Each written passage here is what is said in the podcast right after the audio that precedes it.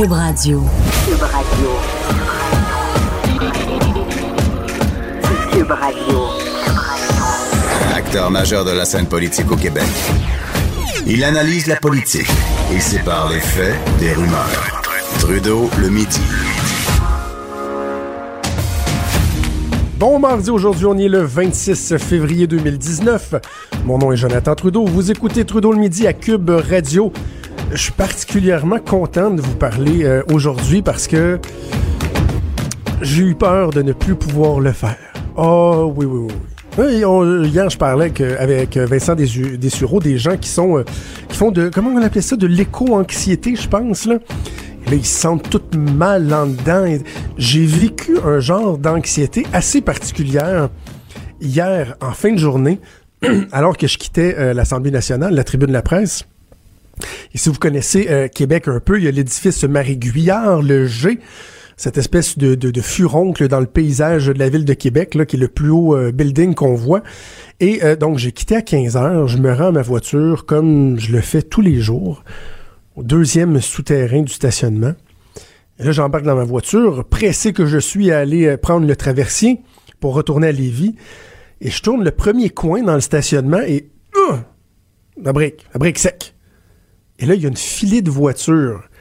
Là, je me dis, bon, des fois, c'est quelqu'un qui n'a pas été capable à l'étage d'en dessous de, rentrer sa carte de crédit correctement. On a l'impression que des fois, ça prendrait un cours universitaire pour savoir comment sortir d'un stationnement.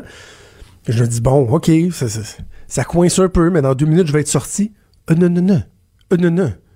Je suis resté pris 45 minutes dans le stationnement sans savoir pourquoi, parce que j'avais pas accès à l'extérieur. Je, je ne pouvais pas voir que euh, c'était le quadrilatère au complet, que finalement c'était le centre-ville de Québec au complet qui était euh, en état de crise. Il n'y a plus rien qui avançait. C'était épouvantable. Mais 45 minutes dans un stationnement enfermé, avec toutes les voitures en marche, certains bon arrêter leur voiture parce que ça avançait pas, etc. Mais il y a quelque chose de très angoissant là-dedans. J'ai pas aimé ça du tout, du tout, du tout. Je suis certain que les jeunes enfants qui, eux, ont eu l'occasion de passer leur nuit dans euh, euh, certaines écoles primaires parce que les parents n'étaient pas en mesure d'aller les chercher, eux, ils ont eu plus de fun. Eux autres, ça a dû être le méchant party. Imagine le hockey cosum dans le gymnase, toi, jusqu'à 7-8 heures le soir, ça doit-tu être tripant? Ça doit être trippant. Ce matin, bon, il y a plusieurs écoles dans plusieurs régions qui sont euh, encore fermées. C'est le cas à Lévis. Moi, chez moi, toutes les écoles de la commission scolaire étaient fermées. Et juste avant à mon invité, je voulais faire un, un court commentaire là-dessus. Des fois, les écoles ferment, puis on se dit pourquoi? Est-ce que c'était vraiment nécessaire? Moi, c'était le cas ce matin. Je vois, le ciel est bleu, les rues ont l'air pas si mal, mais la commission scolaire a décidé de fermer euh, les écoles, entre autres en raison de la difficulté du transport scolaire, les rues pas déneigées, les boulevards, etc. On se dit toujours, mais qu'est-ce qui peut arriver? Ben, on a eu l'exemple de ce qui peut arriver euh, ce matin à Saint-Arsène. Saint-Arsène, dans ce coin-là, là, il y a trois écoles. Vous avez l'école de Saint-Arsène et vous avez les écoles de Kakuna et de l'île Verte. On est dans le coin de Rivière-du-Loup, euh, pour vous situer. Ce matin, il y a deux des trois écoles, l'école de Kakuna et l'école de l'île Verte, qui ont décidé de fermer leurs portes en raison euh, des conditions routières. L'école de Saint-Arsène, elle, a décidé de rester ouverte. Ben, le résultat, c'est que l'autobus scolaire avec trois enfants à bord euh, a pris le clos vers 7h45 ce matin et les trois enfants qui ont été transportés au centre hospitalier de Rivière-du-Loup par mesure préventive, nous dit-on. Mais quand même, ça démontre que des fois, euh, il n'y a, y a pas y a pas de risque à prendre et euh, on ne devrait pas remettre en cause le jugement des commissions scolaires et des dirigeants d'école. Régulièrement, on parle euh, de la violence qui est de plus en plus présente dans notre société. Dernièrement, on avait encore des articles sur les professeurs, par exemple, les éducateurs, éducatrices, sont victimes d'une certaine forme de violence. Pas juste violence verbale, violence physique également, avec toutes les conséquences que ça peut impliquer, les traumatismes, les difficultés, etc. Et souvent le manque de moyens pour se prémunir contre ça, ou en tout cas pour agir. Ben, le domaine de la santé ne fait pas exception. On a appris ce matin dans le Journal de Québec que le nombre de réclamations auprès de la CNESST a bondi depuis quelques années, ce qui est assez préoccupant. Et pour en parler, on va aller rejoindre Elisa Cloutier, qui est journaliste au Journal de Québec, qui signe le papier ce matin dans le journal. Bon midi, Elisa. Bon midi, Jonathan. Content de te parler, ancienne collègue, toujours plaisir Oui. de, de, de, de, pouvoir Ben oui. euh, travailler euh, avec toi. Euh, Elisa, dresse-nous un peu le, le, le portrait. Quand on parle d'augmentation, donc des réclamations, ce qui veut dire augmentation des gestes de violence physique, on parle de quoi exactement? Ben, on parle, en fait, c'est une augmentation là, depuis 2015, là, euh, sans donner de trop de chiffres comme ça à la radio, c'est une augmentation de près de 33 Et ça, c'est des réclamations qui sont faites par euh, des membres euh, du personnel de la santé, donc infirmières, infirmières auxiliaires, préposés, donc tout le personnel là, qui est sur le terrain avec la clientèle et qui sont victimes de violences, que ce soit de la part d'un patient ou d'un résident, par exemple, en CHSLD. On fait une demande, on est blessé et là, on a besoin de la CNSST. Ça, c'est tous des demandes qui ont été acceptées. Là. Donc, euh, il y a peut-être d'autres cas, évidemment, là, là-dedans, là, qui euh, quelqu'un a reçu, ben, en fait, c'est certain, quelqu'un a reçu un coup, par exemple, pas, ça mène pas toujours à la CNESST, on s'entend, mais il y a des cas qui sont un peu plus graves, qui nécessitent euh, un arrêt de travail, et, puis c'est ces cas-là -là, qu'on rapporte aujourd'hui dans le journal. Tu dis augmentation de 33% ça, ça veut dire en 2017, c'est près de 900 cas c'est énorme, c'est énorme, c'est pas on parle pas en 2015, c'est ça exactement. Et euh, évidemment là-dedans dans ce genre de reportage là, j'ai eu l'occasion de parler avec plusieurs personnes. Euh, on comprendra qu'il y en a pour qui c'est moins facile là euh, d'aller de l'avant puis d'exposer leur histoire comme ça publiquement, mais j'ai eu plusieurs témoignages dans ce dans ce dossier-là puis des gens qui qui sont blessés gravement, pas un coup à l'épaule, tu sais banal là, c'est par exemple le monsieur Vézina là qui est dans le journal, lui, euh, il a reçu un. Il est tombé carrément avec un patient comme sur lui et euh, déchirure carrément à l'épaule, des nerfs aussi qui ont été déchirés. Lui, il est encore invalide à ce jour. Il a de la difficulté à lever son bras. il est même plus capable de, prendre quelque chose de, moindrement un peu lourd. Là. C'est des séquelles qui sont importantes. Écoute, six ans plus tard, le, le, monsieur n'est pas euh, en mesure de, travailler. Tu parles également d'une autre dame euh, qui, euh, elle, dit qu'elle a perdu son bébé carrément parce qu'elle a eu un coup de poing dans le ventre. C'est le diagnostic que le médecin a fait quelques heures après le coup qu'elle a reçu au ventre. Ces patients, c'est ce personnel-là est informé. Je veux dire, elle, elle le savait carrément qu'il y avait un patient sur tel étage euh, où elle devait aller parfois donner de la médication. Elle savait qu'il était agité, qu'il pouvait être violent. Il l'avait déjà, même comme elle me raconte, là, pris à la gorge. Elle avait déjà reçu des coups de cet homme-là. Donc, quand elle a appris qu'elle était enceinte, mais évidemment, elle, elle, a informé euh, son chef de service. Mais le manque de le manque de personnel est toujours la raison numéro un, euh, que, que ce soit du côté des employés, des syndicats à qui j'ai parlé là-dedans c'est toujours ce qui est décrié en premier. On manque de personnel sur les étages, c'est ce qu'on me dit. Et euh, je veux dire, quand on n'a pas d'autre option, je veux dire, probablement que la chef de service ne voulait pas à la base l'envoyer, puis il y avait eu entente, OK, je vais faire mon possible pour pas t'envoyer dans cette aile-là. Mais lorsqu'il y a une situation qui, éclate, puis qu'il n'y a personne d'autre pour répondre à la demande, ben elle, c'est clair qu'elle a voulu aider. Mais, mais en même temps, tu sais, si c'était pas cette personne-là, ce serait probablement quelqu'un d'autre qui aurait reçu euh, le même coup de poing. Donc, euh, la question que moi je me pose, c'est qu'est-ce qui explique cette augmentation-là? Parce que bon, tu cites euh, des syndicats qui disent essentiellement, on n'est pas surpris. Mais comment ça, on n'est pas mm. surpris? Comment on l'explique, cette recrudescence-là? On l'explique principalement, ce qu'on me dit, c'est des problèmes de santé mentale qui sont de plus en plus fréquents. On me dit que la clientèle en CHSLD, surtout, est de plus en plus lourde. Et là, bon, faudra voir, est-ce que c'est pourquoi il y a de plus en plus de problèmes de santé mentale? Et là, on parle le problème d'un peu plus loin, mais semble que euh, des problèmes de démence également, euh, il y en a aussi de plus en plus, puis même des gens atteints d'Alzheimer. C'est pas tout le monde, mais il y en a certains qui peuvent être agressifs. Donc, c'est vraiment les trois, euh, les trois raisons qu'on me donne, mais vraiment les problèmes de santé mentale semblent les problèmes les plus importants euh, pour euh, bon le personnel dans CHSLD. C'est intéressant parce que à quelques reprises dans, dans les témoignages que, que, que, tu nous rapportes, on parle de désorganisation. Hein. C'est un terme qu'on utilise dans le milieu de la, santé. Un patient qui est désorganisé, c'est un patient qui se comprend plus, qui se contrôle plus, sans dire que c'est uniquement propre aux personnes aînées. Il reste que bon des aînés qui sont en, en perte d'autonomie, souvent ça va venir bon ils vont la démence, bon c'est de plus en plus fréquent l'Alzheimer, etc. Il y a de plus en plus de, de, cas euh, comme ceux-là. Il y a de plus en plus d'aînés dans nos CHSLD. On le sait, le vieillissement de la population. Donc, ce serait une, façon de, de l'expliquer. Mais une fois qu'on tente de l'expliquer, Elisa, euh, c'est quoi les avenues pour essayer d'amoindrir ce phénomène-là? Qu'est-ce que les gens proposent? Ben, ce que les gens proposent, il n'y a pas vraiment de recette miracle. Euh, tu sais, il y en a, euh, je vous cacherai pas, il y en a plus drastiquement qui m'ont dit il faudrait presque médicamenter ces personnes-là. Mais là, évidemment, c'est une question euh, qui, qui, qui, qui, est éthiquement qui se pose. Je veux dire, on s'en va où si on ne fait que médicamenter davantage les gens qui sont en CHSLD? Euh, il y en a d'autres qui disent, tu sais, on peut pas non plus imposer de sanctions nécessairement à ces gens-là. C'est pas de leur faute à la base si ils sont malades, s'ils sont atteints de problèmes de santé mentale, de démence. donc, oui, bien beau mettre des caméras et tout ça. Il y en a qui ont soulevé ça aussi. On pourrait mettre des caméras pour savoir qui a fait ça. Mais on le sait, les caméras, c'est permis. Je veux dire, ça va pas régler le problème non plus. Euh, la formation revient aussi souvent. On m'a dit qu'on devrait mieux former euh, les préposés, les infirmières. Euh, dans les deux cas, en, fait, qui sont révélés dans le journal aujourd'hui, les deux personnes n'avaient pas nécessairement eu de mise à jour ou de formation là, vraiment complète sur un patient violenté, un patient qui est violent, pardon, qui peut devenir agité. Qu'est-ce qu'on doit faire précisément, concrètement là, dans le dans le dans le moment?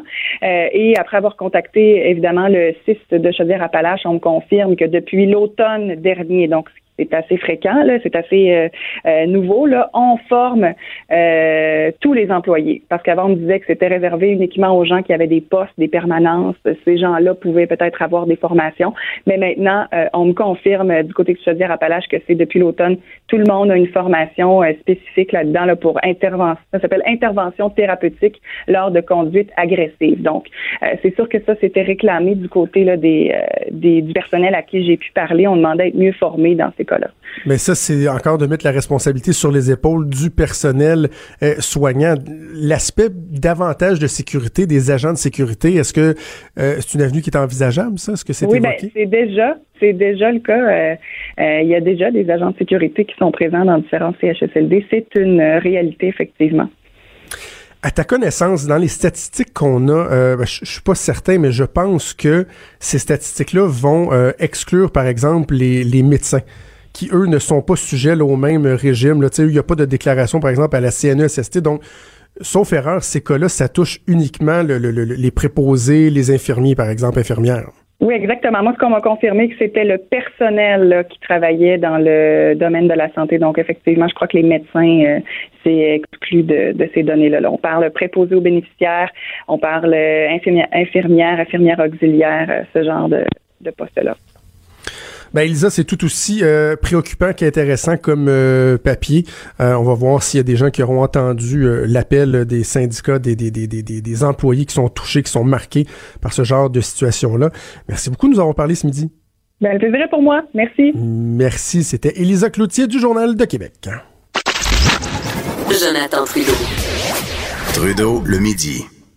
Je me pose une question il y a, euh, quand on essaie de comprendre le phénomène dont on vient de parler avec Elisa Cloutier, bon, euh, vieillissement de la population, euh, les maladies mentales, les problèmes de santé mentale et tout et tout. Mais dans les chiffres de la CNESST, on peut pas catégoriser le type de, de, d'incident, c'est-à-dire qui a été le, le, le perpétreur on parle bon des exemples d'aînés en CHSLD qui sont désorganisés, mais il y a assurément d'autres cas où c'est des personnes euh, de, mon âge, de votre âge, plus jeunes, plus vieux, qui vont euh, commettre des gestes de, de, violence, poser des gestes de violence envers le personnel. Je me disais, réflexion que je me faisais, est-ce qu'il n'y a pas aussi une espèce de notion de, de l'image qu'on s'est fait avec le temps de, du système de santé? On parlait des, CHSLD, mais parlons des hôpitaux en général, des cliniques. Euh, il y a été une époque pas si lointaine que ça, où lorsque vous alliez euh, à l'hôpital pour un mot ou un autre, c'était pratiquement une occasion spéciale. Tu avais un mariage, tu avais l'église le dimanche, tu avais l'hôpital. Et monsieur, les madames, avant d'aller à l'hôpital, ils, changeaient de bobette, ils s'habillaient propre, ils se coiffaient parce qu'ils s'en allaient à, la, à l'hôpital le médecin. Il y avait cette notion-là de, de, respect euh, du système. Bon, la santé, vous, le système de santé vous rend un service, vous allez recevoir un service, et c'était pris au sérieux. Maintenant, aujourd'hui, est-ce qu'on a est-ce qu'on a la, la, la, le même respect envers le système de santé? Puis je parle pas juste des oui, je parle souvent des médecins. Non, je parle du système en général. Les infirmières, les préposés, les médecins, etc. Tout le monde le citoyen qui arrive dans le système de santé, je, je dis pas qu'il a tort, parce qu'il paye tellement d'impôts pour la plupart, une bonne portion de la population qui ne paie pas d'impôts, mais quand même, Euh, même ceux qui n'en paient pas d'impôts arrivent là en se disant c'est mes impôts qui payent ça. C'est un réflexe naturel de, société. Mais de façon générale, les gens se disent je m'attends à recevoir un service qui m'est dû parce que j'ai payé pour. Je paye pour à chaque jour quand je travaille, j'ai une partie de mon salaire qui va là. En plus, j'attends beaucoup. J'ai l'impression que depuis des décennies, tout ce qu'on fait, il n'y a rien qui s'améliore dans le système de santé. Je me demande si ça n'a pas euh, amené avec le temps un certain conditionnement un conditionnement, euh, euh, un, réflexe d'être très prompt envers le personnel de, santé. Ça vient avec une perte du respect. Puis de façon générale, dans la société, je pense qu'on pourrait parler d'une perte du respect. Je, pense que c'est...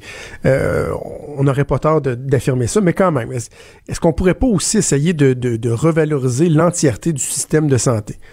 On en parle souvent de, valoriser le métier des infirmières, des préposés. On a parlé des médecins euh, qui ont de plus en plus de, problèmes, les burn-out, les suicides, etc.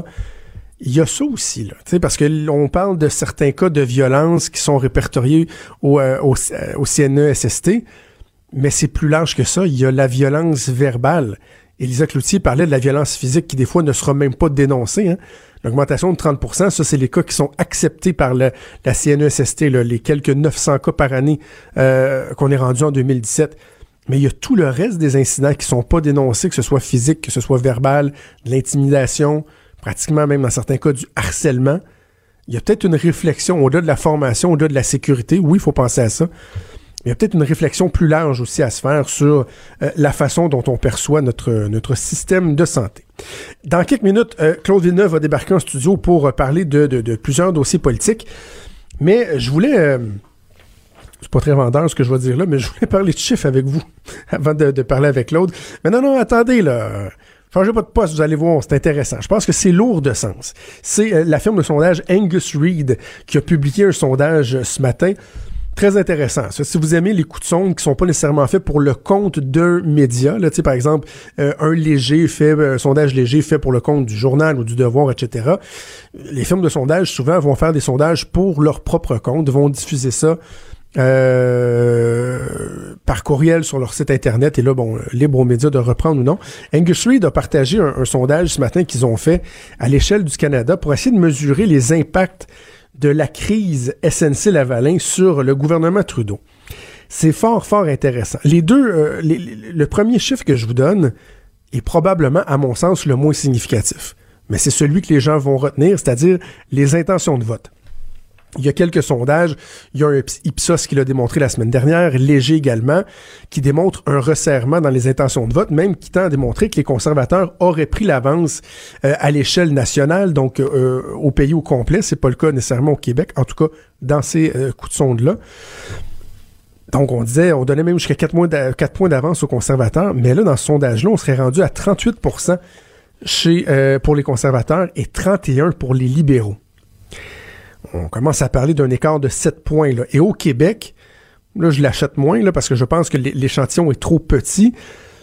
Mais Angus Reid parle d'une égalité à 24-24 libéraux conservateurs et le Bloc québécois à 22, ce qui veut dire pratiquement une triple égalité. Évidemment, ça peut changer là, si on fait une répartition régionale, des partis qui sont plus forts dans une région qu'une autre. Mais vraiment, on comprend qu'il y a un resserrement. Bon, et là, on peut prendre ce chiffre-là avec un grain de sel parce que euh, l'échantillonnage, une fois qu'on y va province par province, ça commence à être petit. Par contre, il y a des tendances qui sont très, très, très intéressantes. On demande aux gens s'ils ont une opinion favorable ou défavorable du gouvernement Trudeau.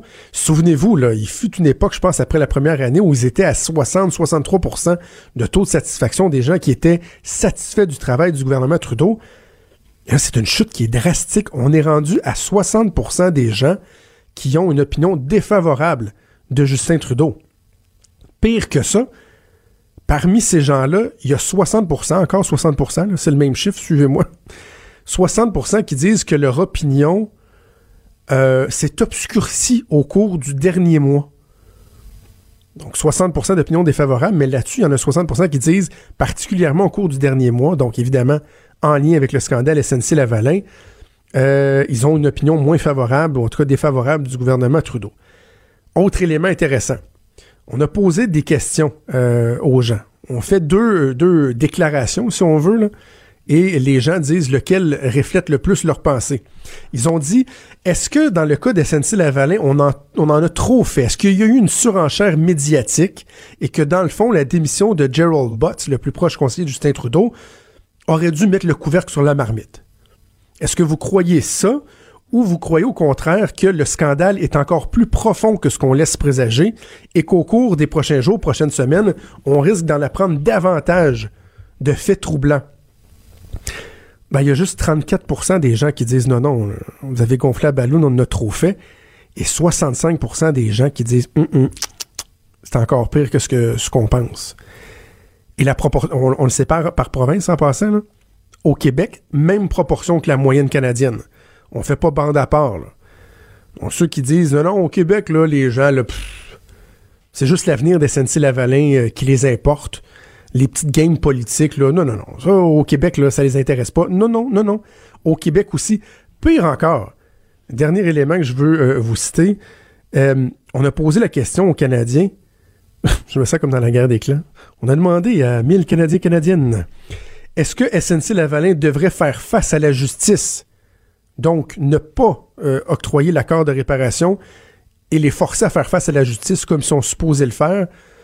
Au Canada, c'est les deux tiers des gens qui pensent que effectivement, ils doivent euh, faire face à la justice. C'est énorme. C'est énorme. Et au Québec, hein, au Québec, on nous dit depuis trois semaines déjà, vous savez, au Québec, là, tout le monde est favorable à la sauvegarde SNC-Lavalin. Tout le monde est, les deux genoux à terre en disant s'il vous plaît, là. Pardonnez SNC Lavalin. Ils n'ont pas fait exprès. Ils se sont excusés. Ils ont leur fera plus. C'est drôle, dans le sondage, c'est pas ce que ça démontre. Ça démontre que c'est pas mal 50-50. 49% des gens qui disent on devrait y aller avec l'accord de réparation et euh, excusez, 49% des gens qui disent on devrait aller au bout du processus de justice et 51% qui disent on devrait y aller avec un accord de réparation. Vous aurez compris qu'avec la marge d'erreur, c'est 50-50 c'est égalité. Là. Donc, qu'on arrête de nous dire que euh, au Québec, il y a consensus. Il n'y a pas consensus. Ça peut pas être plus divisé que ça. 50-50. Les gens qui disent non, non, on devrait euh, aller au bout du, processus de justice. Alors, vraiment qu'on vienne pas, qu'on vienne pas nous dire là, que, c'est si clair que ça. Bref, Jody Wilson-Raybould qui va finalement euh, témoigner, on dit peut-être en fin de journée aujourd'hui ou demain. Euh, très, très hâte de voir ça. On pourra peut-être évoquer avec euh, Claude Vineuve dans quelques instants euh, les différents scénarios possibles. Scénario catastrophe, qu'est-ce qui serait un scénario favorable pour, pour le gouvernement Trudeau? Avant d'aller en pause, je veux ramener ça un peu au Québec, ici, chez nous, et, vous parler des, maternelles 4 ans. C'est intéressant. Hier, j'ai eu l'occasion de sortir une petite primeur à la joute qui est fort intéressante il y a des gens qui ont évoqué au cours des, dernières semaines la possibilité qu'on puisse, euh, au lieu d'avoir uniquement des nouvelles classes de maternelle 4 ans, on sait que la disponibilité des, locaux, c'est pas évident. Les enseignants, il y en a pas. Va falloir en former beaucoup plus. On se demande même si c'est réaliste. Je vous en ai parlé la semaine dernière. Et il y a des gens aussi qui craignent une exode des CPE, que ce soit plus difficile pour les CPE, qu'on vienne drainer trop de gens dans les CPE. Donc, certains proposent qu'on puisse, euh, soit de manière totale ou partielle, intégrer les classes de maternelle 4 ans à même des CPE existants. Donc imaginez, là, vous avez un enfant qui rentre dans un CPE à un an, deux ans, trois ans. Il passe quelques années là et rendu à 4 ans, plutôt que d'être déraciné, si on veut, d'un milieu qu'il connaît bien, qu'il apprécie, euh, on le déracine puis on l'envoie dans une classe de maternelle 4 ans.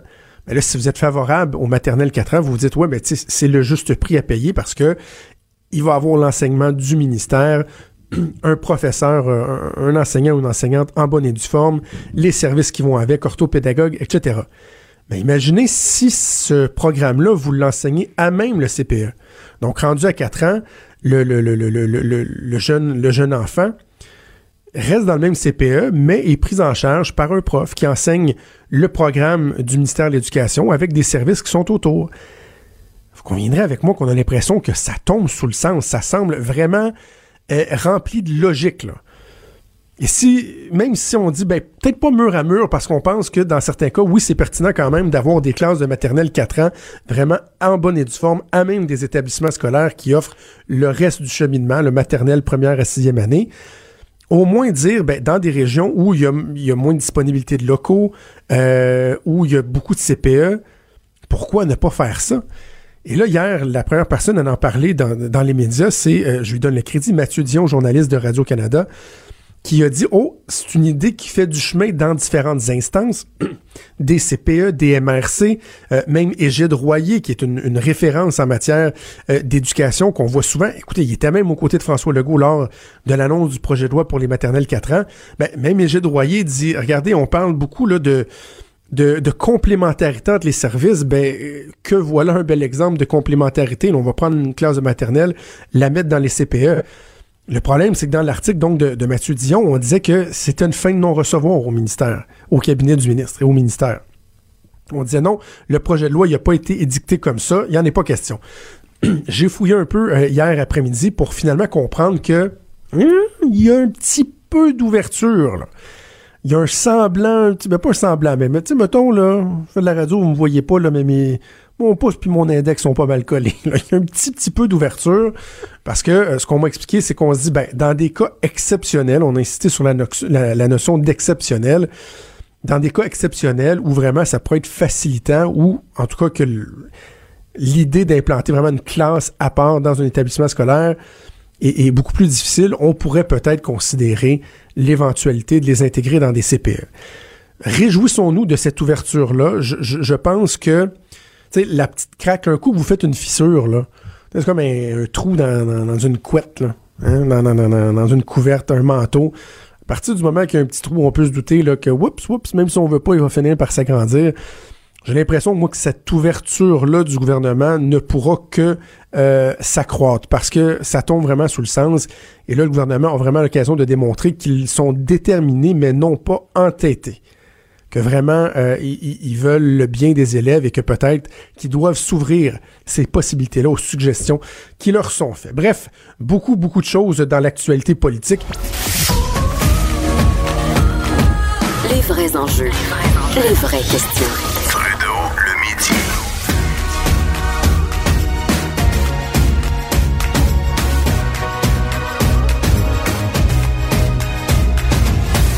Radio. Claude Villeneuve du Journal de Québec, Journal de Montréal, comment vas-tu? Ça va très bien et toi, Jonathan? Ça va très très bien. Hey Claude, je, je, parlais avant la pause euh, du fouillis SNC-Lavalin. Ah oui. Euh, l'aspect que j'ai pas abordé avec les auditeurs, c'est euh, bon le témoignage de Jody Wilson-Raybould. Finalement, on comprend qu'elle sera quand même assez libre de parler. Tu t'attends à quoi? On parle de cet après-midi ou demain après-midi peut-être. Tu t'attends à quoi? Ben, euh, d'abord, on a hâte. Hein.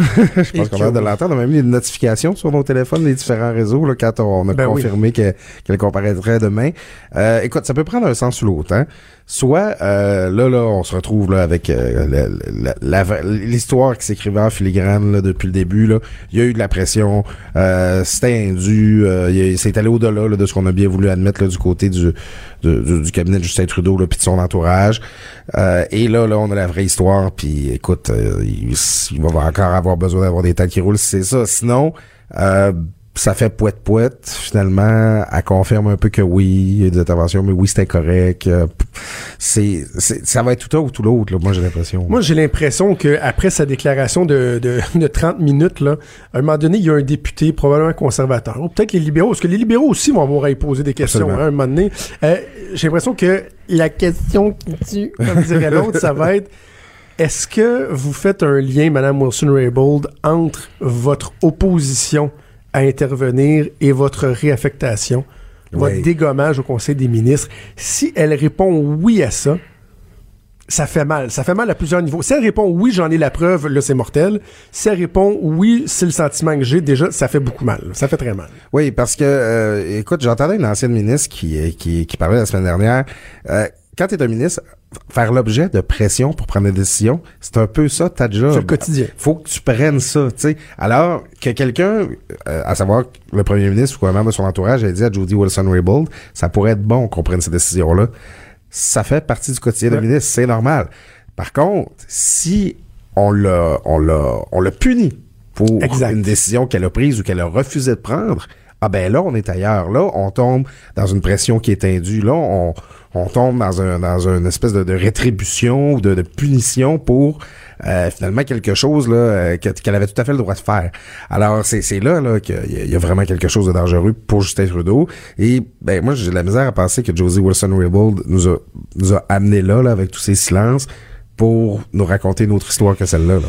Moi, mon seul bémol, c'est le fait qu'elle soit encore au caucus. Oui. je me dis, est-ce qu'elle va vouloir racheter la paix? Parce que si vraiment elle va, euh, elle va assez loin comme on pense qu'elle pourrait le faire, elle, ne pourra plus rester là, Elle pourra plus. Non, non, non, non ça c'est clair. Et, écoute, euh, elle est encore au caucus. Est-ce qu'elle a l'intention d'être candidate euh, à nouveau? Je, hmm. ne crois pas. D'ailleurs, elle, soufflait, avant même toute cette histoire-là, on dit, elle soufflait déjà le chaud et le froid hein, sur le fait de rester en politique. Il y avait des gens qui avaient essayé de motiver là, sa, sa rétrogradation par soi. Ah, ben là, on sait pas si elle reste, donc on veut miser sur des nouveaux visages, tout ça. Mais effectivement, elle a une drôle de position, Mme Wilson-Raybould, là-dedans. Aussi, cette intervention-là bizarre qu'elle allait faire devant le Conseil des ministres. Qu'est-ce qu'elle leur a dit? Elle n'est pas allée planter M. Trudeau devant, devant le réseau de ses ministres, là, j'imagine. Ça se déroule à huis clos, mais là, justement, pour une fois, ça va être devant les caméras pour savoir qu'est-ce qui se passe. Ben, ben, hâte de voir ce qui va se passer. En attendant, hier, c'était jour euh, d'élection partielle. Outremont, Burnaby Sud, York Simcoe. Euh, bon, pas de grande surprise quand même. Les libéraux qui reprennent Outremont, Jack Meeting élu dans Burnaby euh, Sud et les conservateurs qui l'emportent haut la main dans York Simcoe. Ton analyse des résultats hier? Ben, c'est une très bonne soirée pour Justin Trudeau. On va lui donner parce que c'est peut-être une, dernière bonne soirée avant un bon bout. Parce que, bon, alors, il reprend Outremont, qui était un fief libéral depuis 1900 euh, tranquille, ça, et qui ah avait, bon, Thomas Mulcair avait réussi l'exploit de faire élire un premier député mm.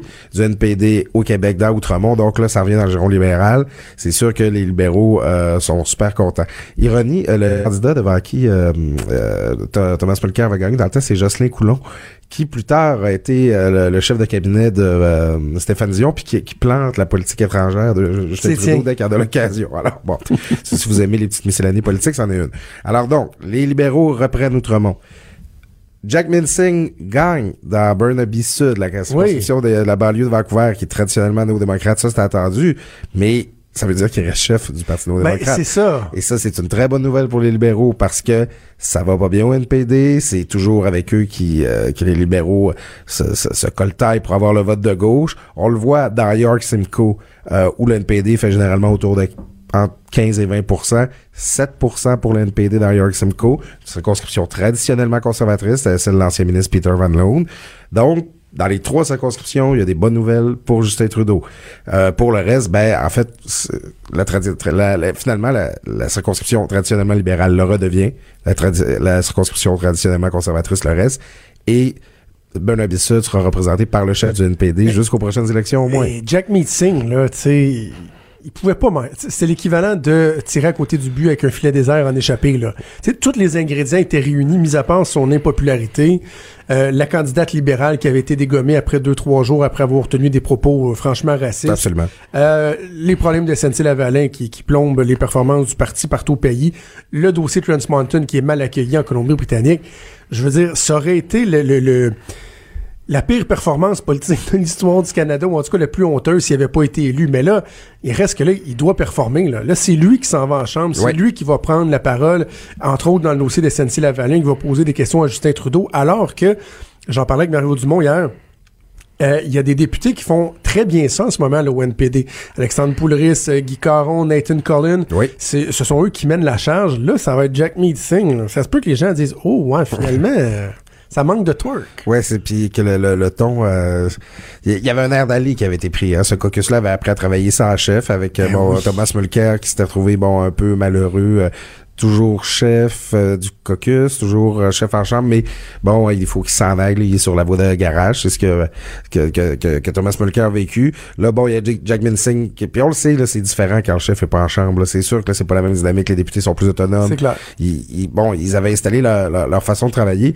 Et moi, je pense qu'au NPD, il y a beaucoup de gens qui sont déçus, là. justement, il y a Nathan mm. Collin puis Guy Caron qui avaient déjà commencé à placer leur pion pour...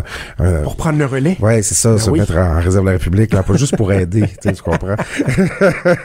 et euh, ben là, c'est ça. 500 vient. Venir jusqu'à date, on l'a trouvé assez euh, euh, chambranlant sur sa maîtrise des dossiers, son ton. il, est peut-être trop gentil, on sait pas. C'est c'est difficile. Mais effectivement, s'il avait fallu qu'il échappe ça hier, ça aurait été une catastrophe. Il y a des gens qui ont voulu créer une, une tension autour de ça. bon, est-ce qu'il va gagner tout ça? On comprend que c'est du monde qui espérait qu'il gagne pas. Maxime Bernier, euh, pas une grosse soirée pour lui. Là. Il a fait un 11% dans Burnaby Sud, mais moi, on m'explique que c'est parce qu'il y avait une candidate avec une bonne notoriété, donc c'est plutôt elle qui a récolté les votes. Mais dans York Simcoe, où on l'a dit, en Ontario, c'est un bastion conservateur, candidat conservateur qui a eu 55% des voix. Parti populaire de Maxime Bernier qui est supposé de gruger des votes aux conservateurs ben, il a été faire 2% c'est pas, pas une bonne nouvelle. Ben, c'est ça. C'est, c'est, en fait, la, la, seule mauvaise nouvelle pour Justin Trudeau hier, c'est celle-là, c'est que, oui. parce que Justin Trudeau, lui, aurait besoin que ça marche, le Parti populaire. Ben oui, pour, euh, un peu. Ouais, c'est ça, pour affaiblir un peu le Parti conservateur, mais là, en tout cas, ça n'a pas l'air parti pour ça. C'est, c'est pas très fort. York Simcoe, c'était la, la circonscription où le, on allait, tu sais, on sentait, que c'est pas d'Outremont, là, entre euh, Côte des Neiges pour la rue Bernard, que le Parti populaire allait, euh, non, non, on n'avait pas, on avait pas de mais c'est ça, mais, mais York Simcoe, ça, c'est une place où, où, ça aurait dû fonctionner. Ça n'a pas été le cas du tout. Euh, je sais pas, mais, mais Maxime Bernier étant ce qu'il est, je suis pas sûr qu'il est particulièrement préoccupé ce matin. On va revenir un peu chez nous euh, au Québec. Euh, c'est intéressant, la semaine dernière, lorsqu'il y a eu euh, dépôt d'une demande d'injonction concernant les, les, 18 000 dossiers que le gouvernement Legault veut scraper en, en matière d'immigration, Simon Jolin Barrette, le ministre, avait qualifié euh, cette euh, démarche-là de, de saugrenu. Oui. Et là, toi, tu me dis que euh, ce qui est saugrenu, c'est la situation dans laquelle il se retrouve en ce moment. Ben, c'est ça, hein, parce que là, écoute, on en a parlé presque à toutes les semaines là, depuis que ça a été déposé, ce projet de loi-là, toi et moi. Simon Jolin Barrette a déposé ça. Il y a plein d'affaires là-dedans. Là, la, résidence, on veut fixer la résidence régionale des, des, des candidats. puis surtout, le bout qu'on comprend pas, c'est ces 18 000 dossiers-là qui doivent être détruits, paraît-il, pour pouvoir procéder. Euh, bon, il y a eu beaucoup d'enflure là-dessus, on en a parlé aussi. Mais là, c'est la Cour supérieure euh, qui, qui oblige le gouvernement du Québec à procéder à l'étude de ces dossiers-là pour dix jours. Parce que là, c'est la durée de l'injonction, c'est ça que ça va durer. Elle pourra être renouvelée par la suite. Mais là, le ministre doit recommencer à étudier, à procéder à l'étude des dossiers. Et euh, ben, c'est un peu c'est un peu confondant pour le ministre qui euh, est arrivé avec cette tambour battant avec euh, cette réforme-là, blablabla, bla, puis qui, qui, n'arrête pas d'être obligé comme de reculer, puis de s'amender, puis de se réorganiser. On finit par avoir l'impression que c'était très mal ficelé finalement. Oui. Ce que le jugement dit, c'est que euh, la réforme, les gestes que le, ministre pose avec sa réforme sont pas permis par la loi qu'il qui, qui tente d'amender avec son projet de loi. Il aurait fallu qu'il amende la loi préalablement. Puis après ça, ça En tout cas, qui, qui s'abstiennent d'arrêter le traitement des 18 000 dossiers le temps que la loi euh, a été adoptée. La grosse erreur, c'est d'avoir présumé de l'adoption d'un projet de loi, ce qui est, euh, Claude, une erreur de débutant. Toi et moi, on a assez fait, on a, assez fait de, de, politique longtemps pour savoir que jamais un élu doit, dans ses commentaires, présumer y a même outrage à l'Assemblée, je pense, quand tu fais ça. Là. sais, présumer qu'un projet de loi va être adopté, tu vas toujours parler au conditionnel.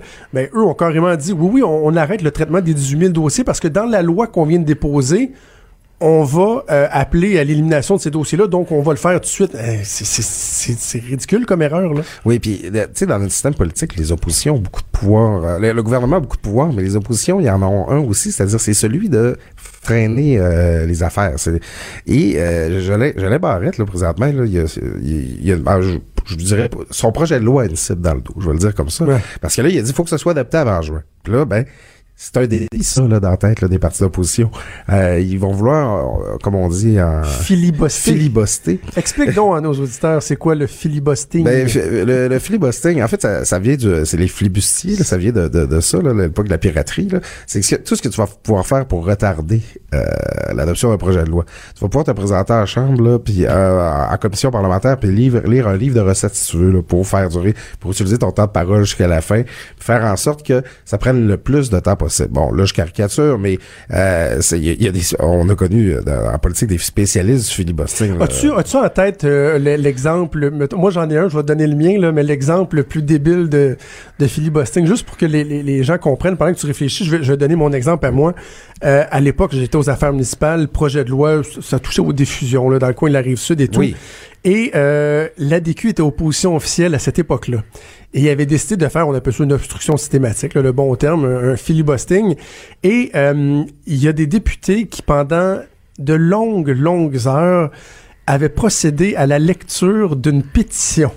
Ah oui. Une pétition signée par des centaines et des centaines de personnes. Et là, ils nommaient le nom de la personne, domicilié à telle, telle, telle adresse. Avec, et ils disaient, je pense, ils ont eu quelques milliers de noms. Il disait non, mais on fait juste lire une pétition pour démontrer qu'il y a un appui. Mais ce que ça faisait, c'est que ça grugeait un temps épouvantable et c'est là que tu viens carrément emmerder le gouvernement en l'empêchant de procéder. T'as-tu un exemple en tête? Au PQ, on avait un type qui s'appelait euh, Claude Pinard, député de Saint-Maurice. Puis lui, c'est un monsieur que je, je, qualifierais positivement de Roger Bontemps. C'était vraiment un bon monsieur, il était sympathique. Puis on la voyait, le filibuster. Puis sur chaque article de loi, là, ah ben oui, ça me fait penser, mon, mon, mon, mon genre, justement, il parlait de quelque chose. Puis il y avait, euh, euh, il trouvait, il y avait des trésors d'imagination pour être capable de parler en long et en large d'un article. Je le replace. Ça aller sur le fond. Alors, c'était, c'est à ça que s'expose le gouvernement. Il arrive avec une réforme super complexe. Euh, il a voulu tout faire en même temps, c'est-à-dire amener les, les changements à la loi puis les effets recherchés de ces changements-là. Alors, c'est pas pour rien que l'ambiance est mauvaise en chambre présentement. Il y a eu une expérience, on a voulu aller vite. Puis les libéraux, là, ils, ont décidé qu'ils faisaient la guerre, là, cet enjeu-là. Là. Il y a Dominique qui, qui, qui, qui, essaie aussi de se positionner pour la course.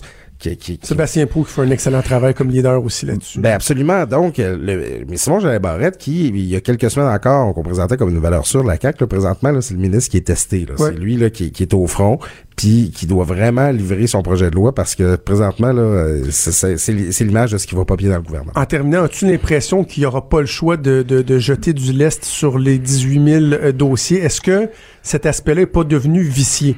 Il y a différentes Euh, est-ce qu'il annonce que les 18 000 euh, dossiers vont être traités en accéléré? Est-ce qu'on tente de, les intégrer euh, au nouveau programme? Est-ce qu'on prend la portion de gens qui sont déjà au Québec là-dedans? Ça va? Excuse-moi, je, je, aussi m'a failli me lâcher dans les bras la semaine passée. donc, il y a différentes options, mais est-ce que tu penses qu'ils n'auront pas le choix de jeter du lait sur les 18 000 dossiers où ils vont foncer tête première et le faire adopter comme ça a été présenté? Mais comme je disais, Jonathan, le dossier est complexe. Je ne sais pas dans quel... Ce qu'on nous explique du côté de la CAQ, c'est que pour implanter leur réforme, il faut pouvoir faire, tu vas me permettre le mot, reset, repartir avec zéro dossier. Eux, ils disent qu'ils ont besoin de ça. Alors, je ne sais pas dans quelle mesure ils peuvent le faire et euh, maintenir l'esprit de leur réforme. Euh, moi, par contre, je pense que ça politiquement, ça pourra pas en rester euh, où, ils sont là. Hmm. Parce que là, j'écoute sur d'autres réseaux, là, on, parle plus de 18 000 dossiers, on parle des 50 000 personnes concernées. Non, non, c'est ça. Parce que là, c'est papa, maman, les enfants et tout ça. des vies brisées, là. Ben, c'est ça. Euh, politiquement, là, euh, je ne sais pas c'est quoi que François Legault dit à Simon Jolet Barrette quand il s'en parle, mais bientôt, euh, la pression va être sur Simon Jolet Barrette pour qu'il règle ce dossier-là. Ça se peut qu'on recule complètement. Là. En tout cas, j'ai bien hâte de voir comment ça va finir. Ça va être à suivre. On n'a pas fini d'en parler. Merci, Claude Villeneuve. On peut te lire régulièrement dans le Journal de Québec, Journal de Montréal. Quand Trudeau parle de politique, même les enfants comprennent. Jusqu'à 13h. Vous écoutez Trudeau le midi. Cube Radio. Ça se passe dans la Ligue nord-américaine de hockey, la LNAH, euh, au cours des derniers jours. C'est euh, un défenseur du, des Marquis de Jonquière, Jonathan Ismaël Diaby. Euh, qui, lors d'une partie à Saint-Jérôme contre les pétroliers du Nord, a fait l'objet d'insultes racistes dirigées envers lui, mais également des membres de sa famille qui étaient dans les estrades.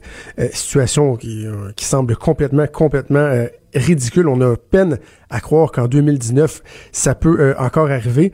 On va en discuter avec l'entraîneur-chef de euh, l'équipe de euh, Jonathan Ismaël Diaby, Benoît Graton, qui est au bout du fil. Bon midi, Monsieur Graton. bonjour. Peut-être d'abord nous rappeler les événements, en tout cas de votre point de vue. Qu'est-ce qui s'est passé au cours des derniers jours lorsque votre équipe a affronté les pétroliers du Nord samedi soir à Saint-Jérôme? Ben écoutez, pour ce qui est qu'est-ce qui s'est passé dans les estrades, moi, je pourrais pas commenter, j'ai pas vu exactement qu'est-ce qui est arrivé. Euh, comme tout le monde un peu, j'ai entendu après euh, euh, les gestes qui, qui s'étaient posés, puis les commentaires qui s'étaient dit. la seule chose que je peux vous dire que j'ai été témoin, moi, c'est Jonathan pendant le match a, eu une pénalité et a été servi sa pénalité dans le, banc de, pénalités. Il y a un spectateur qui est descendu avec un téléphone. Euh, puis il a montré une vidéo ou une photo et on a vu tout de suite la réaction de Jonathan qui était complètement hors de lui. c'est à ce moment-là qu'on a tous pensé un peu que c'était sûrement justement une vidéo qui montrait sûrement quelque chose qui, avait, qui avait rapport avec sa couleur. Puis c'est exactement ce qui est arrivé. Et et juste après, on a vu que dans les astrales, il y avait du grabuge, puis il se passait quelque chose. Puis euh, nous, on était, on était, du même côté, notre banc était du même côté que les spectateurs où ce qui, qui se passait, qui se passait quelque chose. Donc, on pouvait pas voir vraiment qu'est-ce qui se passait. Et euh, la famille de Jonathan était était assise euh, justement dans cette section-là. puis il y avait quand même plusieurs personnes qui étaient là pour le voir. c'est un c'est un natif de Blainville, donc euh, il y avait plusieurs personnes qui étaient là. Et Jonathan pouvait voir la scène, lui, puis je pense qu'il a vu euh, qu'un homme ou quelqu'un qui a pris la main, je crois, de sa sœur ou qui a tiré, qui a tiré sa sœur ou quelque chose comme ça par son bras. Et euh, on a vu tout de suite Jonathan qui était, complètement hors de lui. Et c'est à ce moment-là que Jonathan a décidé de partir. Il a quitté le match, puis mmh. a pris sa famille, ses amis, puis sont partis par la suite. Donc, il a carrément quitté le match euh, devant cette situation-là. C'est, c'est, ouais, non, c'est absolument euh, incroyable. C'est, une situation, là, ça fait une trentaine d'années là, que je suis dans, dans le hockey. J'ai joué euh, un peu dans la Ligue nationale, dans la Ligue américaine, en Europe, une dizaine d'années. Puis, c'est la première fois que je vivais une telle chose. c'est absolument... honnêtement, c'est quelque chose qui... On était sous le choc aussi, puis c'est quelque chose qu'on ne savait pas trop comment réagir à tout ça. Qu'est-ce que, comment vous qualifiez la, réaction des, autorités à l'aréna euh, de Saint-Jérôme? Parce que bon, j'ai vu que là, les, dirigeants de l'équipe, des joueurs, des pétroliers du Nord, euh, ont dit on peut pas accepter ça, c'est inacceptable. Oui, on veut que nos partisans nous encouragent, mais ça doit se faire avec un minimum euh, de respect. Mais il reste que là, la situation que vous me décrivez, là, M. Graton, ça a duré un certain temps. Est-ce que est-ce qu'il aurait pas dû avoir intervention plus rapidement que ça, directement sur les lieux pendant que ça se passait?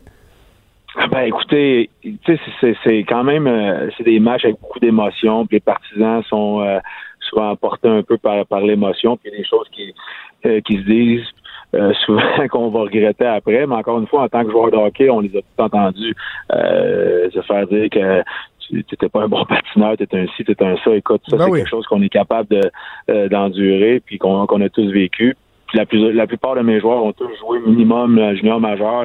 La, plupart ont joué professionnel aussi. Donc, c'est des choses qui ont, ont déjà entendues et sont capables de vivre avec ça. Euh, tant qu'il n'y ait pas de d'abus, soit physique ou raciste, des commentaires racistes ou homophobes, des choses qu'on peut pas accepter. Mais encore une fois, je pense que la sécurité a peut-être pas entendu ces choses-là, a peut-être pas vu non plus. Euh, je suis pas prêt à porter le blâme sur la sécurité. Là. encore une fois, moi, je gérais mon équipe, j'ai pas tout vu qu'est-ce qui s'est passé. Est-ce qu'il aurait peut-être pu faire euh, un meilleur travail, peut-être. Euh, mais encore une fois, je suis certain que euh, dorénavant, ça va être tolérance zéro certain que la sécurité vont, vont s'ajuster. Euh, puis ça sera pas la même, ça va être la même chose dans toutes les arénas de la ligue.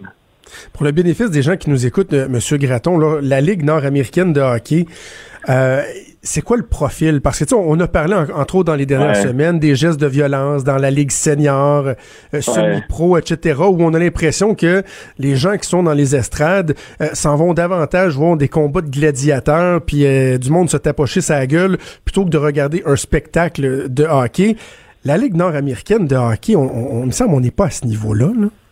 Ben écoutez, je dirais que là, 5, 10 ans, 10 ans, c'était la bagarre était le spectacle numéro un et ensuite le hockey passe en deuxième. Euh, mais je vous dis, je peux vous dire que pour avoir euh, ça fait quatre ans, j'ai été joueur deux ans, ça fait deux ans que je suis entraîneur, puis euh, c'est la première fois que je voyais autant de, de, de, violence, je te dirais, dans le match.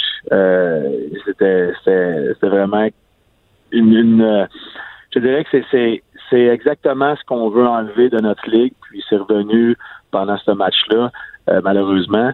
Euh, mais je peux vous dire que ça fait quatre ans que je suis là, puis des, bagarres à pu finir, j'ai pas vu ça une seule fois. Euh, oui, est-ce qu'il y a encore des bagarres? Oui.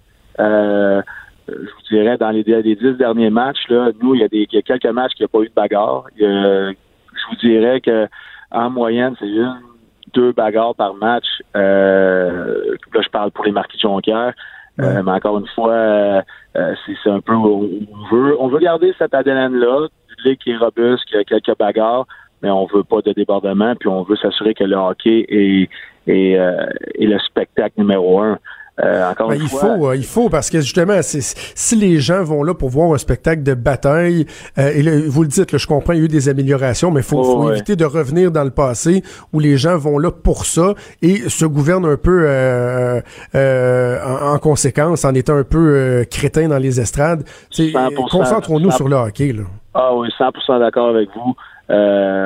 encore une fois, oui, encore une clientèle pour ça. Puis c'est un peu on a encore un peu cette réputation. Euh, c'est ça qui est difficile présentement avec notre ligue, c'est qu'on a la réputation de d'une ligue de goons, si on veut.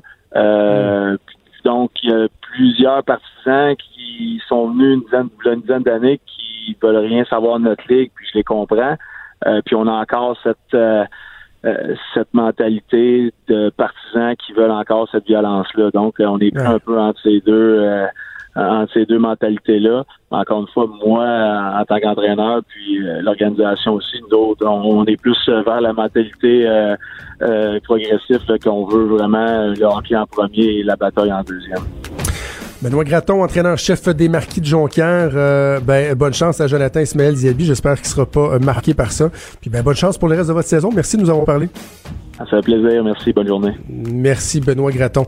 J'ai joué longtemps au hockey, j'ai joué longtemps au baseball. J'en ai dit des affaires. C'était ma spécialité de foutre le trouble. Peut-être êtes-vous pas surpris en m'entendant tous les jours à la radio ou à la joute, mais euh, d'y aller dans le racisme ou quoi que ce soit, franchement, c'est intolérable, surtout lorsque ça se passe dans les estrades. Tolérance zéro. Cube Radio.